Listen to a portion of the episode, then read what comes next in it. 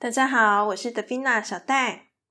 在上一集的时候呢，我跟大家聊到说，要让自己过得幸福快乐，了解自己绝对是必要的。接着呢，还记得我们在设定目标那一集有谈到的吗？逻辑最基本的概念就是因跟果。那我们的目标，我们所期待的未来就是那个果。所以呢，我们要透过逻辑思考，去把那个因。好，会产生这个结果的原因，用人工的方式去把它做出来，这样子我们所期待的那个果才会实现嘛。所以呢，回到这个让自己过得幸福快乐的这个主题上，我们了解自己除了是一种盘点现况之外呢，另外一种角度就是说，诶，我希望我自己的未来是怎么样，也就是这个设定目标的部分。不过呢，大部分的人在谈这个设定目标的时候呢，通常都是比较锁定在这个外在的一些形象，譬如说，嗯，我想要成为一个成功的人啊，我想要哦年薪三百万啊等等这种。但我其实自己呢，会比较倾向希望大家设定目标是设定在内在的部分，就是呢，你希望自己是成为什么样的一个人？因为啊。老实说啦，你到底会不会成功，跟你到底会不会赚三百万，这个外部的因素非常多，是非常难以控制的。如果一个人的运气不好，哎呀，我就是命不好啊，那我怎么成功？我要怎么赚三百万？你如果许的愿望是这种外在的愿望，其实呢，你就是等于是把你幸福快乐这件事情交给别人，交给运气来处理。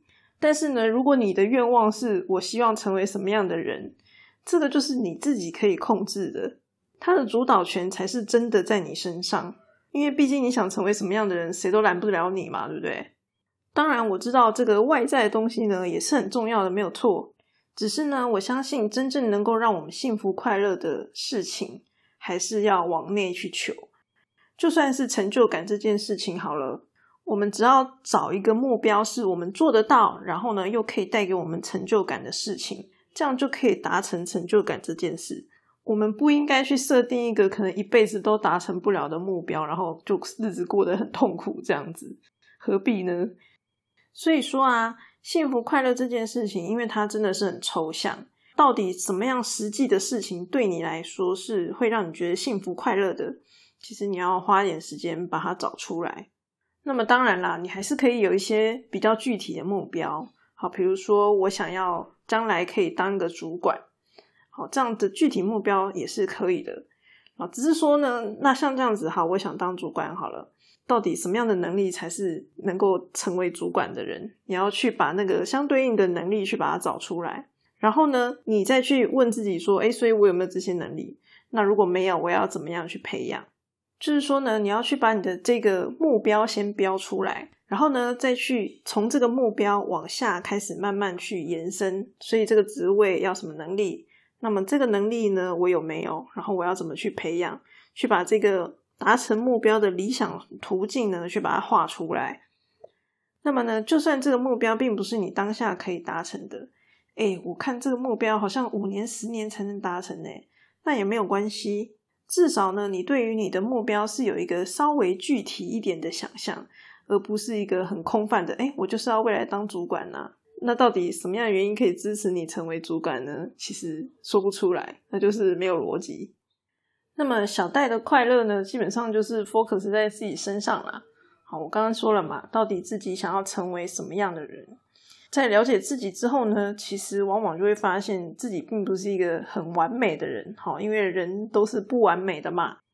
那么我自己呢，是遇到如果自己不喜欢的特质，好，我就会想办法要做一些调整。所以呢，其实小戴的人生呢，从以前到现在一直都在做的一件事情，就是改善自己的 缺点。因为呢，我天生就是一个超级多缺点的人。像我呢，是到了二十五岁的时候呢，我才意识到自己讲话太直接会伤害别人。这件事情呢，也是我研究所的同学，他那个时候真的忍不住了，他才告诉我。在那之前，我完全不知道这件事。然后他讲了之后呢，我就问其他的同学，结果呢，其他的同学就面有难色的点点头。原来早就每个人都被我伤害过了，只是我自己没有意识到。这件事情是怎么发生的呢？就是呃，因为我讲话是比较直接，然后但是我觉得我都是讲实话，就是真实的话。但是呢，现实往往就是残酷的嘛。那他们知道我讲这些东西，其实只是就是好心，然后希望提醒他们去做一些调整。这就是为什么他们之前从来都没有跟我讲的原因。那么那位同学他可能当下就觉得很受伤，所以他就忍不住就说了出来。但我就是很感谢他，如果他不讲，我真的就不知道啊。那么当下我当然就是还蛮自责的。可是呢，对我来说最重要的就是寻找方法去做一个改善，不然你在那边自责，老实说也没用啊。你还是继续讲话伤人嘛。像小戴自己呢，是属于英文比较不好的人，因为我自己希望我英文可以进步嘛，所以呢，我就是努力找各种不同的方法，不断的尝试。那如果这个方法我觉得没有用，我就换掉。好，不要在那边自我催眠有效。很多人可能会自我催眠，哎，我就花了钱呐，我花了时间呐，它应该就要有效啊，没有这回事。麻烦请认清感觉与事实的差异。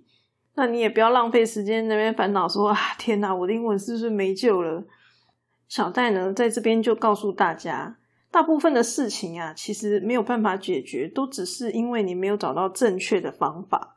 所以呢，其实你要做的事情就是不断的去尝试，不断的去找方法。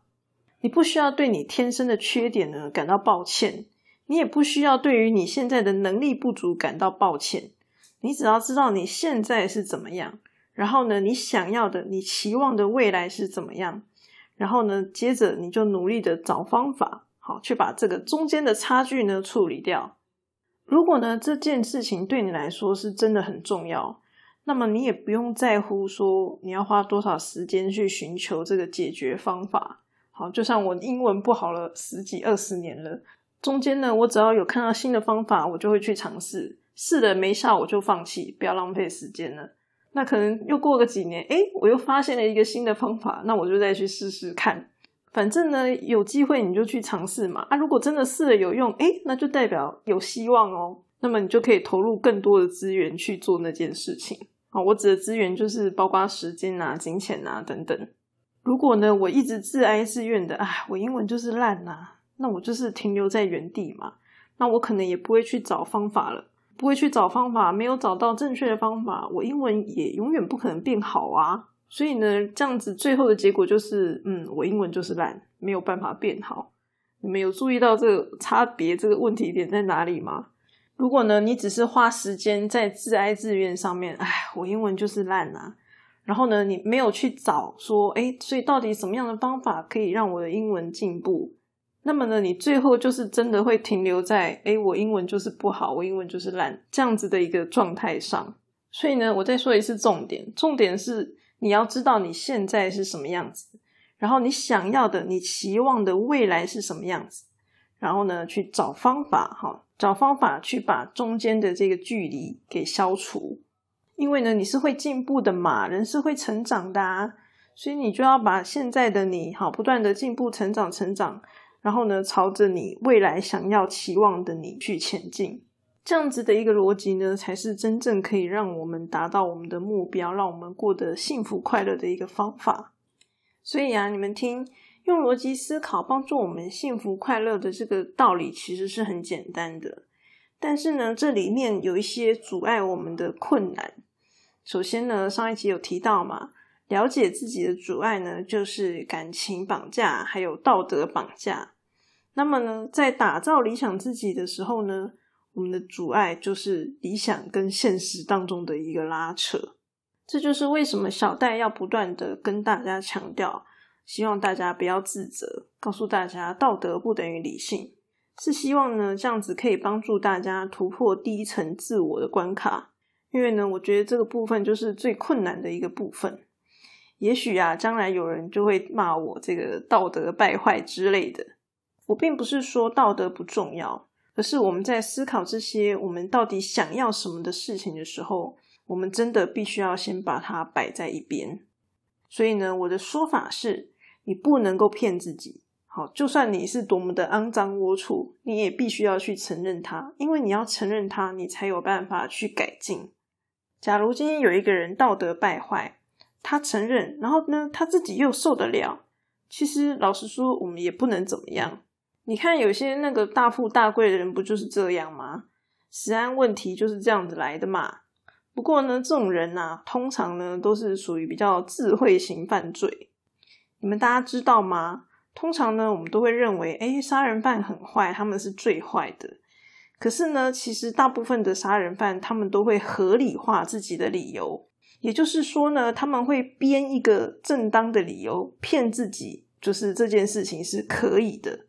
简单说，就是他们是透过自我催眠去让自己的精神不会崩溃。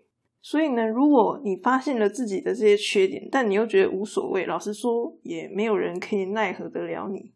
像我最近就有听到一些新闻，就是那种盗用公司公款的这种，这种老实说还蛮多的，每隔几年就会有来一出。你说那些人不可恶吗？老实说，我觉得还蛮可恶的啊。那那些人难道不知道自己不对吗？他们一定也知道啊，他们就是知道自己不对，然后也敢做嘛。我觉得承认自己的不道德呢，并不是一件坏事。然后像我们这种会被道德绑架的呢，其实都是好人，好人才会被道德绑架，不然那些金融犯罪是什么？他们根本也不在乎自己不道德啊。而且你说他们有什么困难吗？也没有啊，他们基本上也是衣食无缺啊，甚至就是有一份正直稳定的工作，但是他们就是要做这些坏事。像这种天生的坏人呢，我也觉得不会因为我讲了几句他就变坏人啦。小戴的重点是说呢，我们要知道自己的本性，然后呢问自己说，哎，我希望变成什么样子的人，然后呢朝着那个方向去努力。我相信呢，这样子才是对大家来说都是一个比较好的做法。我们现在讲的呢，只是第一步，就是呢了解自己，然后呢问自己想要成为什么样的人。那么呢，如果要达成你所期待的这个未来，会牵扯到别人的话呢，我建议大家先不要贸然的行动，因为呢，这个达成的方法往往都是需要学习的。像我刚刚提到我这个学习英文的经历，哈，这个找方法嘛。你说学英文难道买本书就能解决了吗？通常呢，会造成我们这个会觉得很痛苦的这个痛点，都不是一朝一夕形成的，所以呢，其实也很难马上做一些改变。基本上呢，希望他马上改变这件事情，就是稍微有一点不切实际。在处理跟别人有关系的事情上面呢。还是要小心谨慎一点会比较好。那么我是觉得啦，改变自己呢，永远都会比改变别人还要容易。所以呢，我就会倾向先想办法改变自己。像我说，我想要当一个真诚的人，所以呢，基本上我是不会说谎的。但是呢，如果我说实话，有的时候就会伤害到别人嘛。当你遇到必须要说出善意的谎言的时候，你该怎么办？你会怎么样做选择？像这样子就是属于跟自己有关的事情。有一种选择是说，好，对我来说呢，不要伤害别人是比不说谎还要更重要的。所以，对，没错，我说谎了。但是呢，我是为了不要伤害他，好，我所以呢，我说的是善意的谎言。像这样子就是一种想法，这是你可以做的其中一种选择。那么小戴这个人呢是比较龟毛一点，所以呢，基本上小戴就是真的不说谎的。但是呢，看情况我会采取三种可能的方法。第一种呢，就是不说，安静一点，不要出声就没事了嘛。第二种方法就是我会从另外一个角度来思考。有的时候呢，有些事情啊，你从这个角度看是不好的，可是呢，从另外一个角度看却又还不错。好，所以呢，我会设法找到不同的角度，就是找到比较 友善的角度去回应这件事情。那么呢，第三种做法呢，就是想办法转移注意力，就是我们不要再谈这个话题了。这跟不说有点像，那只是说转移注意力的话呢，可能当下的交谈还是热络的。那原则上呢，不同的情况，我可能就会采取不一样的做法。老实说，这个还蛮吃经验的。将来小戴就是能整理多少算多少喽。最后呢，我来总结一下关于呢成为理想的自己这件事情呢。原则上可以分成大概三个步骤。第一个步骤呢，就是我们要探索自己到底想要成为什么样的人。第二步呢，就是要检查自己的行为是不是符合这个理想目标该有的这个行为。好，这个回到定义这件事情，哈，你要去定义它。然后呢，去决定你要怎么样做。最后呢，第三步就是我们要去权衡得失，然后呢，修正自己的行为，来符合自己想要成为的人。所谓权衡得失的意思，就是当我遇到了我没有办法坚持这个理想的时候，我该怎么办？就像善意的谎言一样，我选择了不要伤害别人，更胜于不要说谎这件事。你不需要因为自己说了谎，然后就觉得啊，天哪，我竟然说了谎，我没有办法坚持我的理想。不需要这样，因为呢，你只是选择了对你来说更重要的事情。更重要的是什么？就是不要伤害别人。那如果你像小戴一样这么的龟毛，诶，我又不想伤害别人，但我又不想说谎，那就要想办法找方法嘛，找方法来同时达成你的这两个目标。当你有意识的去做出这样子的选择，然后越做越多的时候，我相信呢，你一定会对自己感到更加的满意的，因为呢，你知道你正在朝着理想的自己迈进。好啦，今天的分享就到这边，希望大家喜欢，我们下次再见喽。